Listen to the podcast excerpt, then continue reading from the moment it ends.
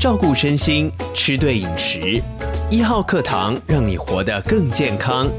欢迎收听，学好知识，赢得健康。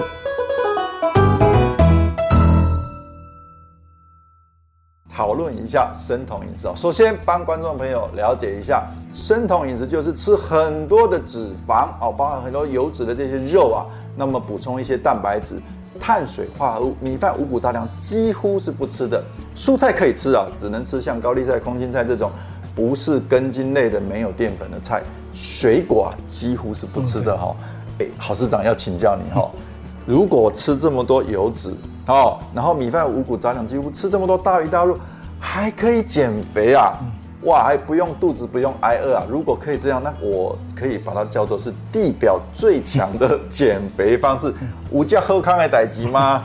呃，谢莹刚才对生酮饮食已经讲得很清楚。是、啊，呃，这里我们先沟通一个观念。嗯，谢莹，我们常讲要少吃饭，因为怕长胖。啊、对，饭是什么？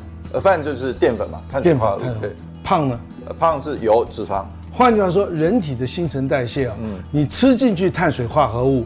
透过我们人体还是会长胖，会长出油来，所以基本上之所以能够减肥，还是因为少吃，是你总摄食的卡路里量减少而达到减肥的目的。是。生酮饮食之所以能够减肥，也是关键还在你总卡路里的摄食量，还是要比你消耗的卡路里少。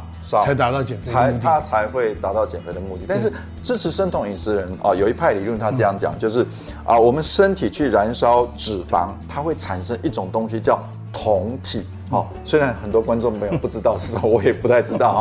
酮体，他们认为酮体对我们人体是比较好的，比如说像对心脏啊、大脑啊。哦，但是真的是这样子吗？在研究坚点症的时候，他们发觉酮体能够抑制脑放电啊，是对坚点症治疗是好的。可是酮体在人体里面还是要经过我们的代谢把它排出体外，嗯，那这个就是肝跟肾要做的工作，还是要代谢代谢掉。可是如果我吃太多的脂肪类东西，酮体产生太多，然后在肝跟肾没有办法充分把它代谢，在人体堆积的时候，就造成中毒的现象。会中毒啊？对，中毒。比较轻微的排泄排除不掉的，我就会造成口臭。那短期有常做生酮饮食，也会发觉会有头痛、头晕的现象。头晕。那如果太多的酮体在人体堆积的时候，事实上不仅是要造成肝肾功能的损损伤，是更重要的，有可能造成生命的危险。哇，生命的危险！对，所以减肥还会减到有生命危险。我一个朋友，他就是做。生酮饮食，嗯，结果做六个礼拜后在浴室昏倒，哇。送到医院，医生跟他讲，幸好你只是昏倒，再多做几个礼拜，哎、你可能就会不必再来医院了。哇，所以真的要提醒观众朋友啊，哎，这真的生酮饮食真的不能这样那么极端的一直这样做久了，搞不好生命都有危险。对，所以我有问过一些新陈代谢科专家，嗯、他们讲生酮饮食，如果你做超过三个礼拜，对身体一定有伤害，就会有有伤害了哦。那到底怎么样我们减肥才可以减得健康，然后又持之以恒？其实生酮饮食是一个极端的减肥方式啊。一般来讲，极端就是你没有办法持久，因为我们平常吃饮食是固定在超过百分之五十的碳水化合物，像我们吃饭吃面这个碳水。对啊。所以我们要真正达到减肥目的，还是要用一个持久的方式。其实持久只有一个原则，就是少吃，同时你均衡的吃。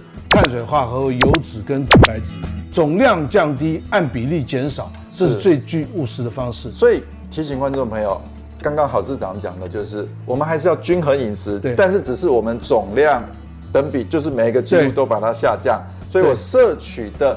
总热量、总卡路里下降，就会达到减肥的效果。对，是。哎，其实很简单，哈，不用很就是两个字嘛，少吃，少吃。所以啊，提醒观众朋友，少吃才是真的哦减肥的一个健康的方法。谢谢大家，谢谢大家，谢谢，下次见，拜拜。